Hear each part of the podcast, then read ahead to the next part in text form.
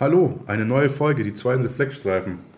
Und heute gleich mal mit einer Premiere. Heute sitzen der Daniel und ich zusammen beim Daniel zu Hause. Also so richtig analog, Leute. Das gab es noch nie. Nee, das erste war tatsächlich, dass wir so uns ansehen. Sonst haben wir das ja immer virtuell gemacht, äh, ja. über Programme, wie wir schon mal erzählt hatten.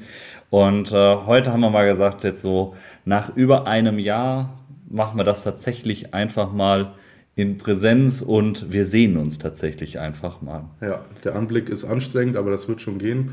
Wir trinken auch ein Gläschen Wein dabei, essen gleich was und es ist äh, richtig fantastisch. Ja, mal was ganz anderes. Ja, heute geht es in unserer Folge um die Analgesie im Rettungsdienst. Wir hatten uns schon mal über Paracetamol und auch über das Ketamin bzw. Esketamin unterhalten. Und heute geht es mal um das Morphin und das Nalbufin als Opiate. Warum ist das Analgesie-Thema überhaupt so wichtig? Immer wieder ist gerade die ja, Schmerzbekämpfung durch den Rettungsdienst das große mediale Thema. Und das Leitsymptom Schmerz begleitet uns immer wieder im Rettungsdienst. Sei es der klassische Bauchschmerz oder Brustschmerz beim ACS oder halt auch das ganz klassische Trauma, wo wir den Patienten mit Schmerzen haben. Aber wie gut ist überhaupt die Schmerztherapie im Rettungsdienst? Bei der Recherche für diese Folge bin ich auf einen interessanten Bericht bei Newspapers EU gekommen bzw. gestoßen, bei der eine retrospektive Kohortenstudie zwischen April und Oktober 2011 durch ein notarztbesetztes Rettungshubschraubersystem in der Schweiz ähm, ausgewertet wurde und dort 778 Patienten hinsichtlich ihrer Schmerztherapie ausgewertet wurden. Als insuffiziente Schmerztherapie wurde dabei eine numerische Skala größer 3 gewählt, die bei der Klinikübergabe noch vorlag. 38% der Patienten sind tatsächlich mit einer NRS von größer 3 in der Klinik noch übergeben worden. Bei 17% der Patienten wurde kein Analgetikum verabreicht. Gründe dafür waren tatsächlich meist der Transport unter 10 Minuten ins Krankenhaus, Sekundäreinsätze des Rettungsmittels oder halt moderate Schmerzangaben am Einsatzort oder auch der nicht traumatische Patient. Von den 17 Prozent der, äh, der Patienten in der Studie, also den 128 Patienten, die äh, keine Analgesie bekommen haben, muss man aber auch sagen, davon hatten aber auch 41 Prozent von denen bei der Übergabe der, in der Klinik eine NRS von kleiner 3. Das heißt, durch Lagerung und Kommunikation hat sich das dort deutlich schon verbessert. Eine suffiziente Schmerztherapie, gerade bei einer initialen NRS größer 3, wurde aber nicht nur mit einem Medikament erreicht, sondern häufig die Kombination mit einem Opioid und Ketamin hat dort äh, eine deutliche Verbesserung gegeben bei 65 Prozent der Patienten dieser Studien. Darauf schlussfolgerten die Autoren, dass gerade Patienten mit einer NRS größer 8 durch eine Analgesie mit der Kombination von Ketamin und Opioid deutlich profitieren. Und gerade dafür zeigt es uns nochmal, dass nicht nur das Ketamin zusammen mit dem Midazolam ein wichtige Stellschraube ist, sondern auch da natürlich die Opioide. Wir haben uns extra dafür entschieden, wir möchten dazu kein ja, politisches Statement setzen, sondern rein uns weiter auf das Fachliche ja. setzen. Patrick und ich kommen beide aus einem Rettungsdienstbereich, für den die äh, Behandlung mit Morphin als Analgetikum angedacht ist bei Schmerzzuständen und sind da auch eigentlich auch tatsächlich im persönlichen Statement sehr überzeugt von und auch, ja, bis jetzt hat es eigentlich immer sehr gut geklappt. Aber Patrick, wie funktionieren denn überhaupt unsere Opioide? Was machen die denn überhaupt? Ja, also Opioide und äh, Opiate muss man einmal kurz ein bisschen aufteilen. Die Opiate sind die Stoffe, die ja, das Morphin bezeichnen und die chemisch eng verwandten des Morphins. Darunter fällt zum Beispiel auch Codein, Oxycodon, Hydromorphon, allerdings auch Heroin oder auch das Naloxon. Opioide sind Substanzen, die eine ähnliche pharmakologische Wirkung erzielen und das sind dann äh, Stoffe wie zum Beispiel das Methadon, dann ähm, das ähm, Buprenorphin, von dem ja Daniel gleich noch ein bisschen was erzählen wird, und auch das Fentanyl. Ja, die meisten Effekte erzielen Opiate und Opioide durch eine Bindung und Interaktion an Opiatrezeptoren in den verschiedenen Geweben. Und die unterschiedliche Wirkung, aber auch die Nebenwirkungen lassen sich dadurch erklären, dass es nicht nur diesen einen einzelnen Opiatrezeptor gibt, sondern verschiedene Subtypen.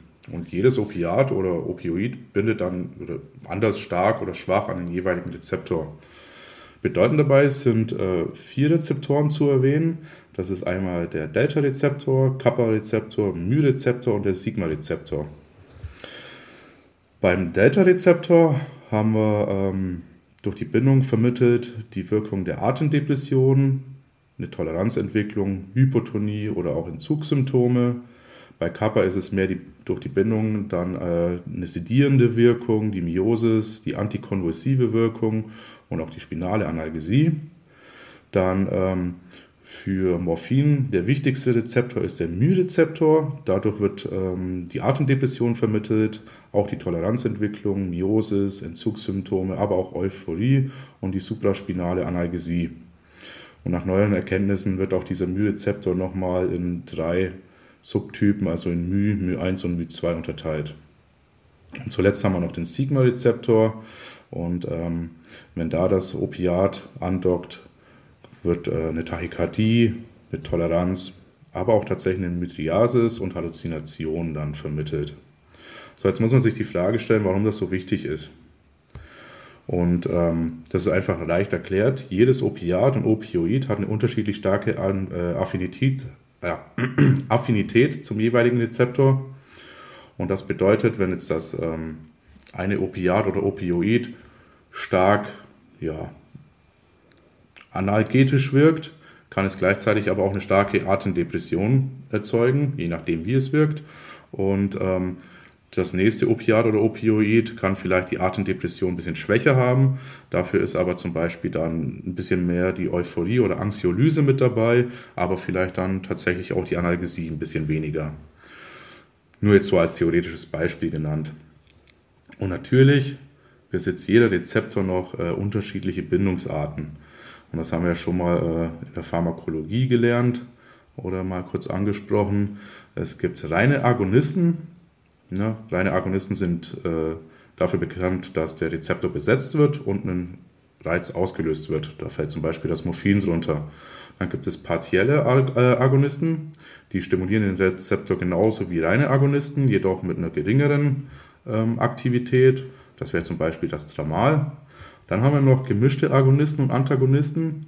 Da wird gleich der Daniel auch noch ein bisschen was äh, erzählen, warum das tatsächlich relativ wichtig zu wissen ist. Dann gibt es noch die reinen Antagonisten.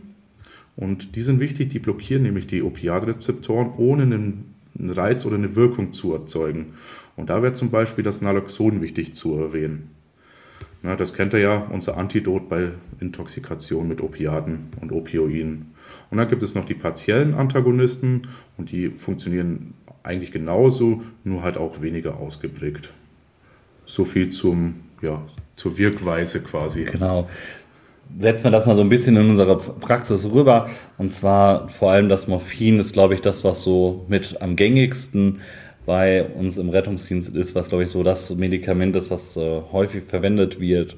Nicht nur äh, von Notfallsanitäterseite, natürlich auch von ärztlicher Seite und auch innerklinisch ein Medikament ist, was, glaube ich, durchaus bekannt ist. Morphin wurde vom Paderborner Apotheker Friedrich Wilhelm Sertürner 1804 aus dem Milchsaft der Früchte des Schlafmonds isoliert. Therapeutisch wurde es ebenfalls im 17. Jahrhundert in England dann auch eingeführt. Wenn wir über Morphin reden, denken wir meistens als erstes an, die Analgesie. Jedoch hat Morphin durchaus noch andere Wirkungen. Für uns im Rettungsdienst sind dies eher die Nebenwirkungen und nicht die Wirkung, die im Vordergrund stehen. Eine Nebenwirkung, die uns das Arbeiten mit dem Patienten teilweise einfacher macht oder auch eine Nebenwirkung, die wir ganz gerne haben, ist die Euphorie. Das ist nicht immer das große, hey, man ist jetzt glücklich und springt durch, durch die Gegend. Aber eigentlich, was wir häufiger haben, ist, dass einfach viele Patienten berichten von einem sogenannten Wohlgefühl. Die fühlen sich einfach so, ja, ich habe zwar noch ein bisschen Schmerzen, aber das geht schon. Das ist nicht ganz so schlimm. Diese Euphorie ist stark abhängig von den Begleitumständen der Patienten bzw. der Patientinnen. Liegen nur geringe Schmerzen vor, ist die Euphorie ausgeprägter als zum Beispiel bei Patientinnen, mit starken oder stärksten Schmerzen. Bei diesen wird nur eine geringe Euphorie beachtet, äh, und, beobachtet. Und bei Schmerzpatienten, die chronische Schmerzen schon seit vielen Jahren haben, da ist der Effekt dann auch nicht mehr so ausgeprägt.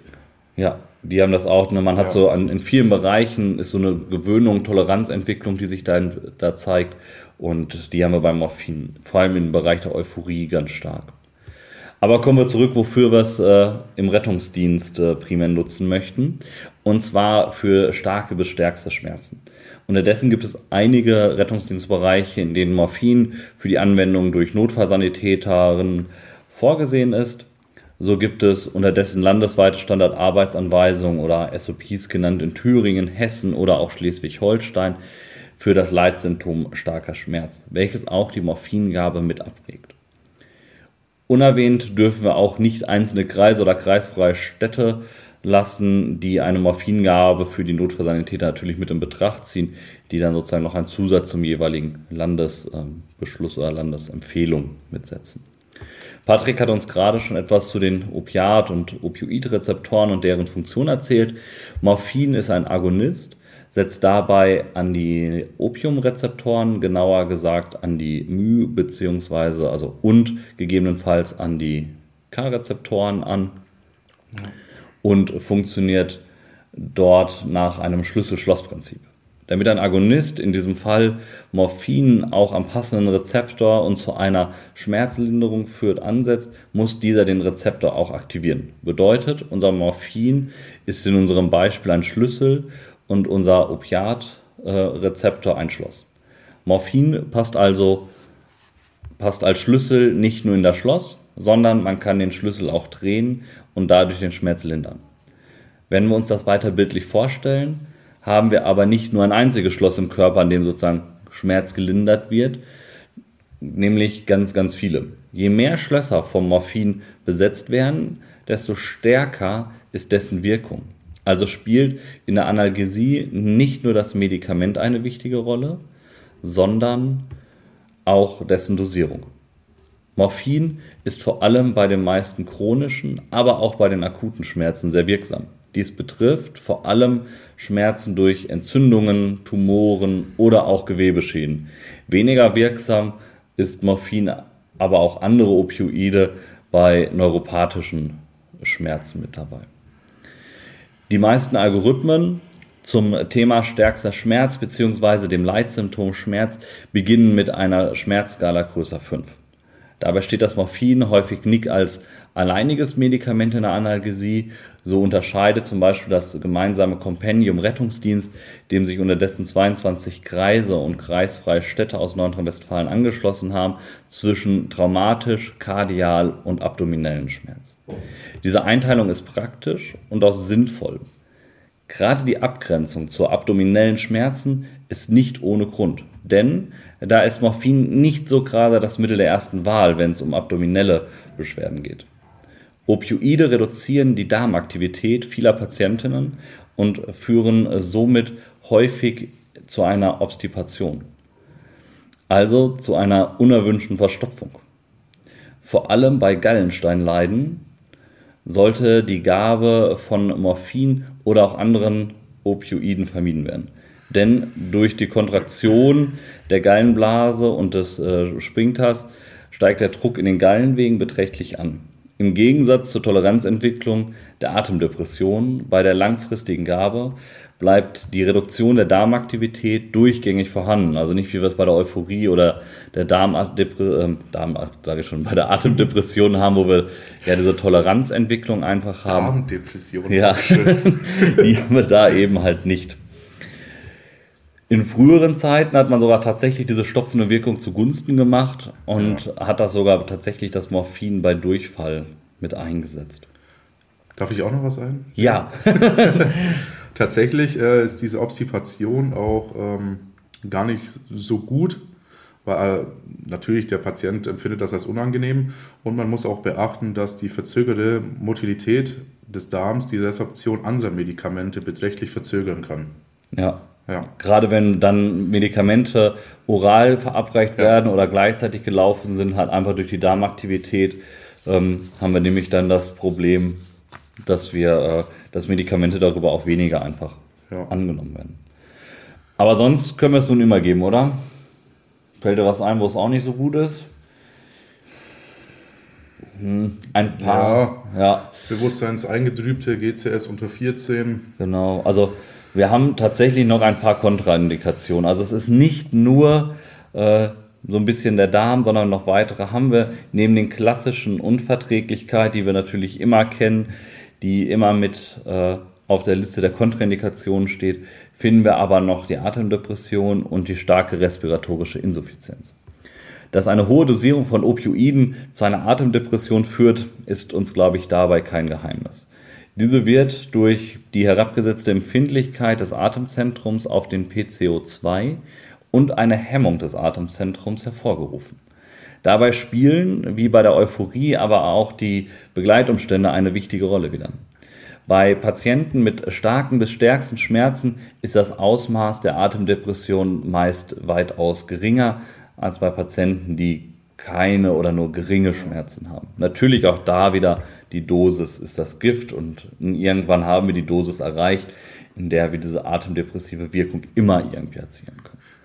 Auch eine Vigilanzminderung, was Patrick gerade auch schon sagte, mit einer GCS, also Glasgow Coma Scale, kleiner 14 ist ein Abbruchkriterium für die Morphingabe durch den Notsan in äh, einigen SAAs bzw. SOPs oder Verfahrensanweisungen. Vor allem die Atemdepression ist für uns eine potenzielle Gefahr. Dabei sollten wir uns an den Leitsatz antizipiert und plant voraus aus unseren CRM bzw. TRM-Leitsätzen erinnern.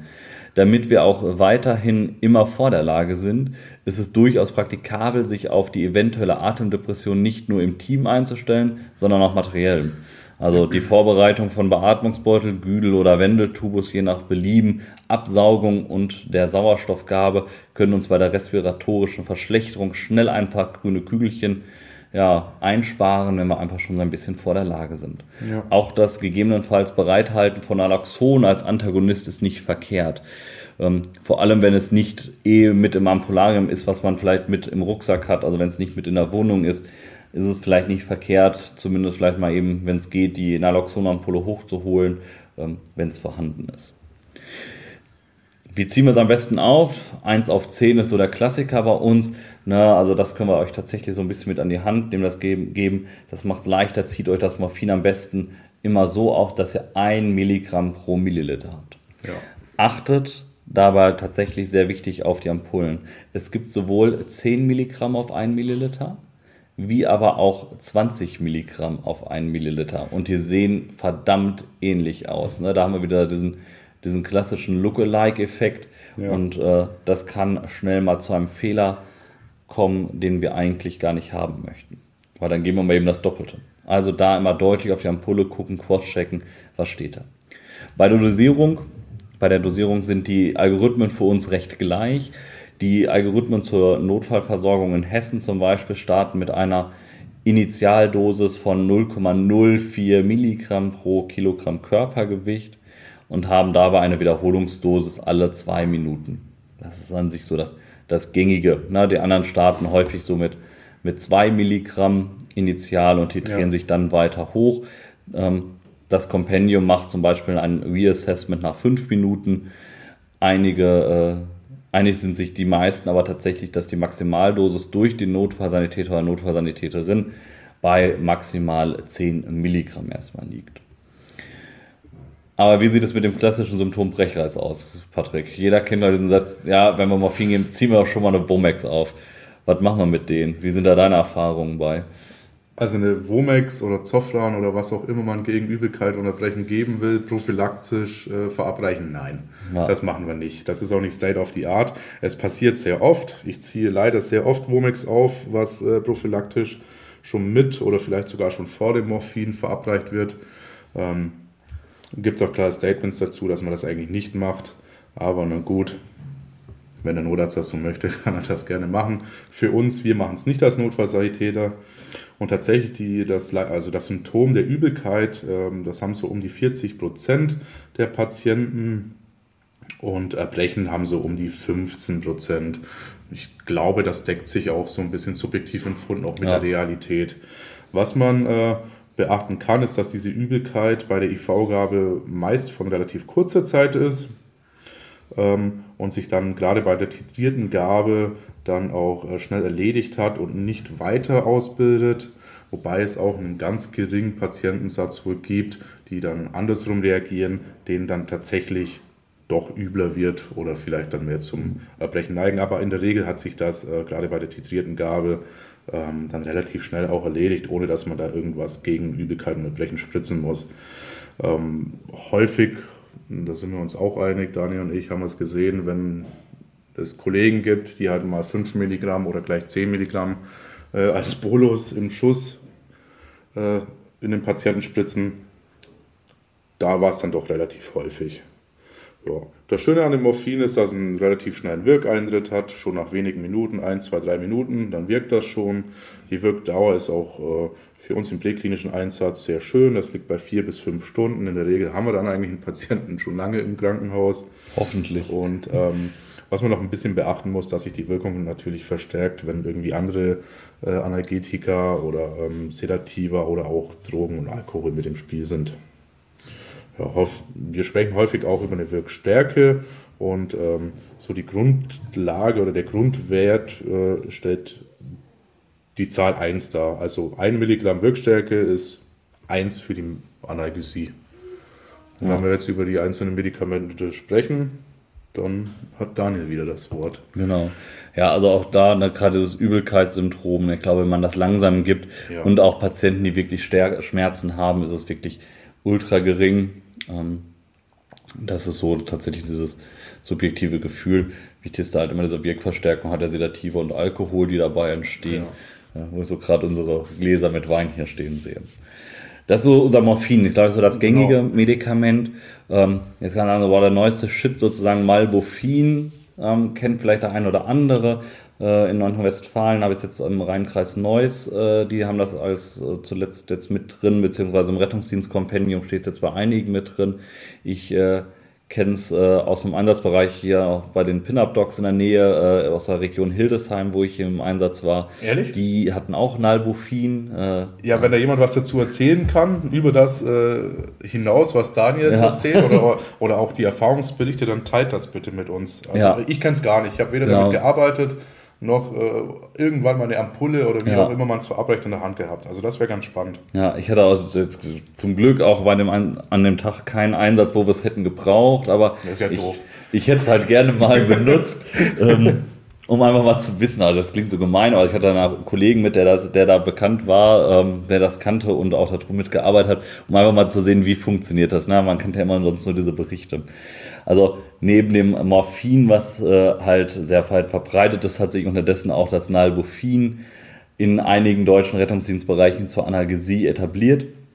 Nalbufin ist ein ähm, K-Rezeptor-Agonist. Am My-Rezeptor verhält es sich wie ein Antagonist. In unserem Schlüsselbeispiel äh, bei Morphin passt das Nalbufin zwar in das Schloss rein des äh, My-Rezeptors, aber der Schlüssel lässt sich nicht umdrehen. Kennt, glaube ich, jeder. Ne? Schlüssel-Schloss-Prinzip. Genau, Schlüssel passt zwar, aber ich kann nicht drehen. Das heißt, ja. wir nehmen den Schmerz nicht über den My-Rezeptor. Dies führt vor allem dazu, dass gerade diese Nebenwirkungen von Atemdepressionen, die Histaminausschüttung und die Übelkeit deutlich geringer sind im Vergleich zum Morphin. Der analgetische und leicht sedierende Effekt entsteht dabei rein über die agonistische Wirkung am K-Rezeptor die Wirkstärke von Nalbufin liegt im Vergleich zum Morphin bei 0,7 bis 1,1. Also an sich kann man sagen, die Wirkstärke im Bereich der Analgesie ist relativ identisch gleich ne, oder ähnlich.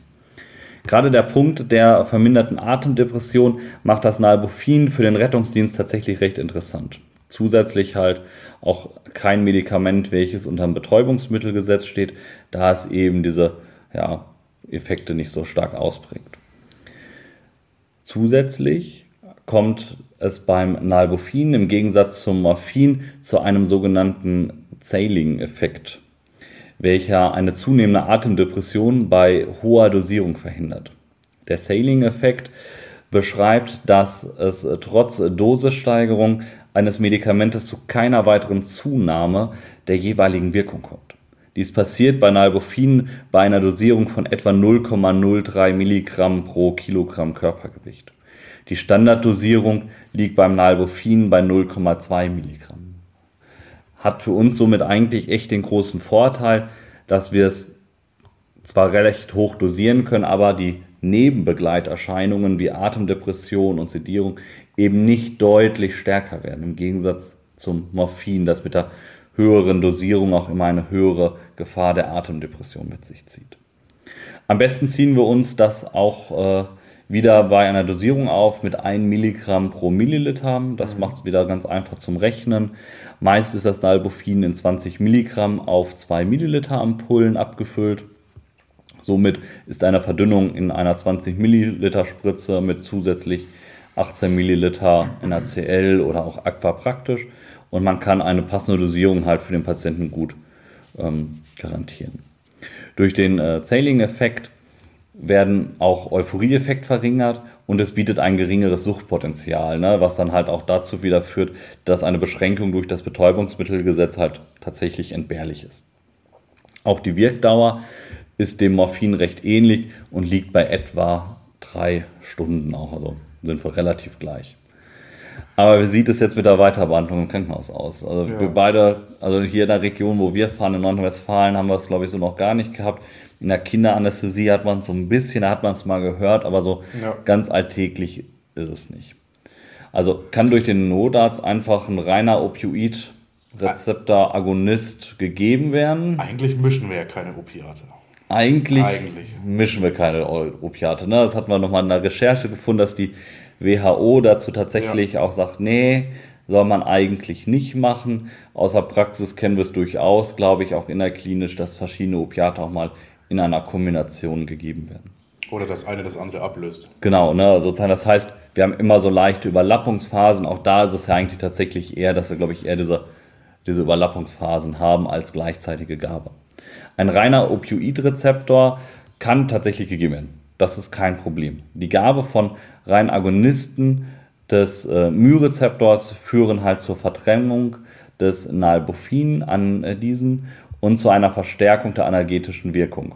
Jedoch in dieser Kombination zu einer geringeren Wirkung bei gleicher Dosis im Gegensatz zur alleinigen Gabe. Gibt uns das Problem, sollten wir sozusagen, wird in der klinisch mit Morphin weitergemacht und man braucht mehr analgetische Wirkung, muss eine deutlich höhere Dosis gegeben werden, als man es normal kennt. Führt natürlich dann wieder dazu, dass die Atemdepression automatisch wieder mehr mit zunimmt durch die stärkere Wirkung. Ja. Aber wie sieht es im Handling damit aus? Vor allem auch nach der Übergabe im Krankenhaus. Wir können, glaube ich, die These aufstellen, dass Nalbufin in Deutschland kein Medikament ist, welches dem Rettungsdienst wie aber auch vielen Kliniken oder Notaufnahmen bekannt ist. Natürlich ändert sich das mit der Zeit. Im jeweiligen Rettungsdienstbereich bedarf. Ja. Ähm, bedarf aber natürlich im Voraus nicht nur eine Schulung des Rettungsdienstpersonals, sondern auch sowohl der Notärzte wie aber auch der aufnehmenden Krankenhäuser, die plötzlich ein neues Medikament treffen in ihrer Notaufnahme, was sie vorher gar nicht so in ihrer kleinen Medizin-Notaufnahmen-Bubble gesehen haben. Die wohl größte klinische Erfahrung, sagte ich auch gerade schon, liegt tatsächlich eher im kinderanästhesiologischen Bereich. Dort wird es häufig in der Kombinationsanalgesie mit ähm, Myagonisten halt tatsächlich verwendet. Ja, das war unser kleiner Durchblick durchs Morphin und durchs Nalbufin. Beides potente Medikamente, die sich erstmal gar nicht so stark unterscheiden. Wir können, glaube ich, sagen, wir haben vor- und Nachteil. Das Morphin ist bekannt, das ist das alte Schaf sozusagen, was jeder kennt auf der Weide. Und das Nalbufin, das frische Lamm, ähm, was sich erst noch seine Stellung erzeigen muss. Eins haben wir aber noch vergessen. Was haben wir vergessen? Du bist so im Flow, ja. so einfach eine Wohltat, dir zuzugucken und zuzuhören, das beruhigt mich. Ja. ja. Durch mein Übergewicht habe ich ja eigentlich immer einen hohen Puls. Äh, aber da bin ich bei entspannten ja. 42, glaube ich, gerade, wenn ich den Daniel zugucke. Aber wir haben die Miosis noch vergessen. Wir haben die ich Miosis habe vergessen. das Wort auch vorbereitet. Ja. Denn die Miosis, die kommt ja auch noch, nämlich durch die Stimulation des Oculomotorius-Kerns. Und diese bewirkt dann äh, diese ausgeprägte Verengung der Pupillen. Habt ihr alle schon mal gehört? Äh, ich will es nur noch mal erwähnen: Stecknadel, große Pupillen, das kann man so tatsächlich wörtlich übernehmen. Und was noch wichtig ist, gerade für die Diagnostik bei Intoxikationen damit, dass dieser Effekt halt auch nach jahrelang äh, missbräuchlichen Konsum tatsächlich auch erhalten bleibt. Also in die Augen gucken. Ja, haben ja. wir tatsächlich sowohl beim Nalbophin wie aber auch beim ja. Morphin beides gezeigt. Und wie Patrick schon sagte, auch auch nach langer Zeit haben wir auch da keine Toleranzentwicklung. Vielleicht hört uns ja auch jemand aus äh, England zu oder Australien. Die arbeiten ja schon seit vielen Jahren damit, so wie ich das gelesen habe. Vielleicht möchte da auch jemand was dazu sagen. Ja, wir würden uns freuen, ja. mal ein Feedback über eure Erfahrungen, vielleicht genau. gerade, wenn ihr aus einem Bereich kommt, die vorher vielleicht mit Morphin gearbeitet haben, das ist wieder so, so ein Wink Richtung äh, Niedersachsen, die das in, in der Region da, glaube ich, viel jetzt haben. Ja. Und äh, an andere Modellregionen, die jetzt damit arbeiten. Ja. Ansonsten zum Morphin haben wir viel gearbeitet. Hast, ja. Also ich hatte nie Probleme damit. Ich meine, meist war bei 10 Milligramm Schluss, weil mehr gesteht man uns ja nicht zu. Ja. Und äh, das hat meist gereicht. Tatsächlich disloxierte offene Sprunggelenksfraktur. Bei solchen Sachen war man aber schon auch irgendwie energetisch schon an der Grenze, wo man sagt, hm, ja. Das reicht nicht ganz. Aber da fand ich diesen angstnehmenden Effekt ganz schön. Die Leute, die beruhigen sich darunter deutlich. Ja, also wir müssen also, ja. Das finde ich eigentlich schon ganz schön. Ne? Klar, du kriegst sie nicht schmerzfrei, du kriegst vielleicht nur ein, zwei Punkte auf der Schmerzskala nach unten. Aber eigentlich bis zum Eintreffen von einem Notarzt, der dann eventuell mit Ketamin Dormicum weitermacht oder sich für irgendeinen anderen Plan B entscheidet, ist das zur Überbrückung auch schon mal eine schöne Zeit. Wir müssen es ja nicht immer nur als Alleintherapie nutzen, ja. aber auch zur Überbrückung bis äh, Verstärkung ja, anreichert. Gerade die Kombination ja. mit dem Ketamin hat ja am Anfang von der Studie genau. gezeigt, ja. dass es eine sehr gute Schmerzlinderung führt und sollte da tatsächlich auch eine gute Alternative darstellen. Das Schöne ist, bei beiden Medikamenten sollten wir keinen Zugang finden, können wir sie auch nasal geben über den MAD, das ist da auch möglich. Ähm, meistens eine etwas höhere Dosierung, aber auch da in 2 Milligramm Schritten langsam rantitrieren. Und wir müssen ja sagen, unser Ziel ist ja gar nicht die Schmerzfreiheit zu schaffen, erstmal als Notfallsanitäter, sondern tatsächlich eine deutliche Schmerzlinderung. Die meisten Arbeitsanweisungen setzen da ja tatsächlich erstmal eine Linderung auf kleiner 5 zu setzen. Und das sollte, glaube ich, auch erstmal unser, unser Ziel sein. Und ganz wichtig dran denken, denkt an Basics wie Lagerung und äh, Kühlung. Ja, Kühlung, Lagerung, Schienung, Kommunikation, ja. ein ganz ja. großer Teil der glaube ich auch dann nochmal, wenn wir Betreuung und da auch ein bisschen Angst nehmen, genau. natürlich den Schmerz nicht wegmacht, aber ihn vielleicht ein bisschen vergessen macht. Manchmal ist das Händchenhalten halt doch unterstützend eine gute Wahl. Ja. Auch für so emotionale Felsen wie mich. Ja, wir haben ja schon gesagt, die Kommunikation, auch bei der Atemnot hatten wir schon gesagt, ist Kommunikation ein ganz, ganz großes Bauteilchen. Ja, da sind wir schon zum Ende. Ähm, mit unserer Premiere das erste Mal in Präsenz. Es was ganz anderes für uns gewesen. Ja. Also mir schmeckt der Wein, ich ja. habe eine gute Laune, wir können das ruhig öfter machen. Ja, das also behalten wir bei. Ja, also mit einem Glas Wein und gleich äh, schmeißen wir noch den Grill an. Ja, im Dienst können wir halt auch nicht saufen. Ja, sollen wir auch nicht, wollen Nein. wir auch nicht zu anregen. Verantwortungsvoller Umgang mit Alkohol. Genau. Ja, wir danken euch wieder fürs Zuhören. Wenn Fragen, Anregungen sind, ja. schreibt uns gerne bei den Social Media Kanälen oder auf unserem Meldet Blog. Euch. Guckt nochmal nach. Wir haben ein paar Blogartikel in den letzten Tagen nochmal veröffentlicht, äh, was ihr noch ein bisschen geordnet. was zum Lesen habt. Genau. Dann, wir hören uns. Bis demnächst und bleibt gesund. Ciao. Tschüss.